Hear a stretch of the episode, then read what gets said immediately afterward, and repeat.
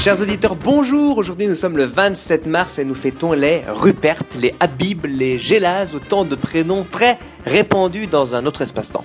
Aujourd'hui, c'est aussi l'anniversaire de Benji H qui est aussi gentil qu'il a l'air méchant et qui a la fâcheuse tendance du haut de son mètre 90 et ses 120 kilos et surtout de ses 22 ans de m'appeler mon petit. Bref, le 27 mars 1351 changea la face du monde car c'est ce jour-là que lieu un moult haut et moult merveilleux fait d'armes opposant 31 chevaliers brito-anglois à 31 chevaliers brito-français dans le cadre du combat des 30 rendant ainsi tout à fait normaux les frères Bogdanov. Alors, que se serait-il passé si c'était les Anglois qui avaient emporté cette bataille? Eh bien, cette bataille aurait sûrement mis fin à la guerre de succession de Bretagne avec un avantage au duché.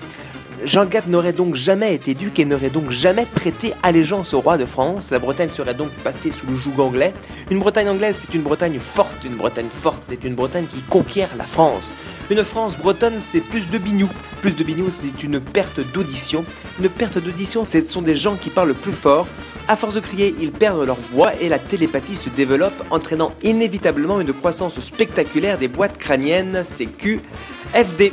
Rendez-vous lundi pour une nouvelle Uchronique. Que se serait-il passé à 30 mars?